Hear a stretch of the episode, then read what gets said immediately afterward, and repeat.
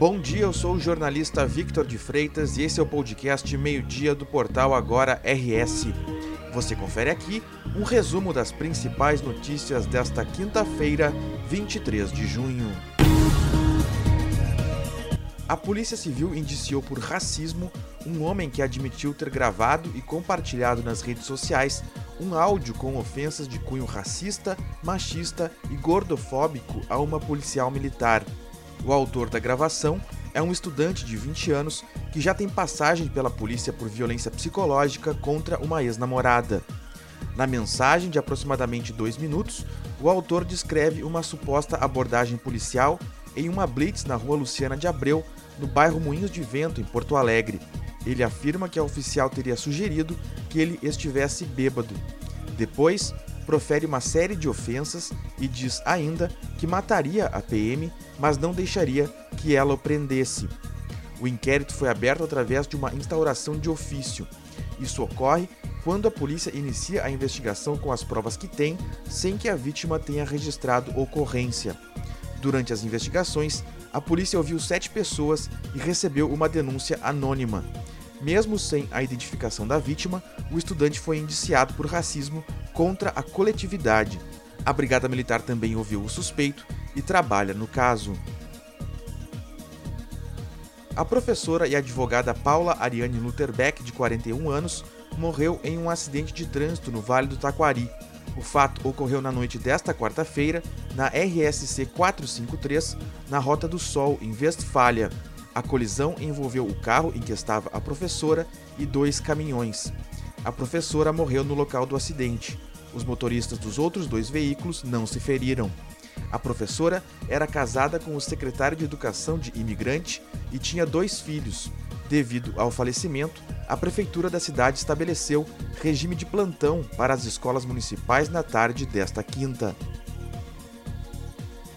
A Secretaria Municipal de Saúde de Porto Alegre disponibiliza nesta quinta-feira a aplicação da segunda dose de reforço da vacina contra a Covid-19, ou a quarta dose, para profissionais de saúde a partir dos 18 anos. Podem receber a dose da vacina profissionais vacinados com a terceira dose até 23 de fevereiro, ou seja, há pelo menos quatro meses.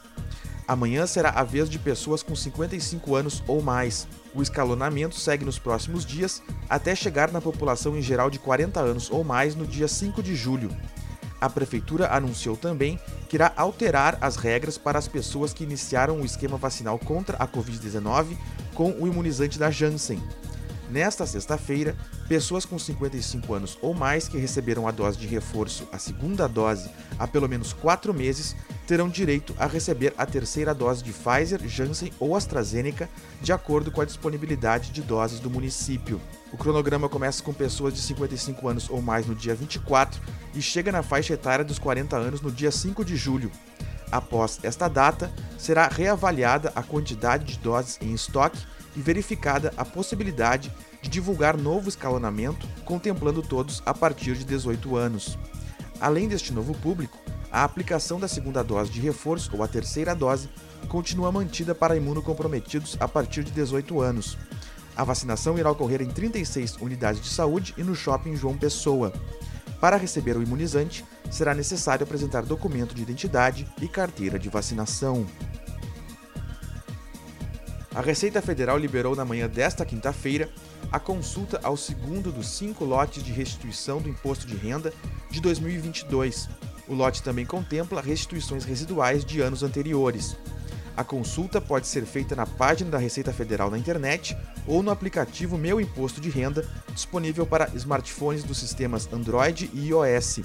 A consulta no site permite também a verificação de eventuais pendências que impeçam o pagamento da restituição.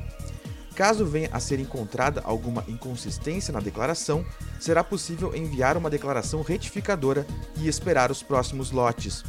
O valor será pago no dia 30 de junho deste ano. Ao todo, mais de 4 milhões e 200 mil contribuintes vão receber 6 bilhões e 300 milhões de reais. A previsão do tempo aponta chuva para quase todo o Rio Grande do Sul nesta quinta-feira. Ontem, o tempo instável causou temporais com granizo pelo Rio Grande do Sul. No fim da tarde, um forte temporal com granizo atingiu os municípios de Segredo, Arroio do Tigre e Canoas. Depois, durante a noite, cidades da Serra Gaúcha foram atingidas por chuva forte com granizo. Nesta quinta, a temperatura varia pouco e a umidade segue elevada no estado. Existe a previsão de chuva forte na região metropolitana, na Serra, na região noroeste, no litoral sul e no norte do estado. Além disso, segundo a previsão, no norte, no noroeste e no litoral sul, as pancadas de chuva podem vir acompanhadas de rajadas de vento e descargas elétricas. Na sexta-feira, as chuvas permanecem na metade norte, principalmente entre o norte e o nordeste do Rio Grande do Sul. As temperaturas variam pouco na metade norte devido à nebulosidade, porém na metade sul as temperaturas ficam baixas pela manhã e se elevam pouco à tarde. A tendência é que no sábado o tempo firme volte a predominar em boa parte do estado. Esta edição do meio-dia chegou ao fim. Mantenha-se informado em agora no rs.com.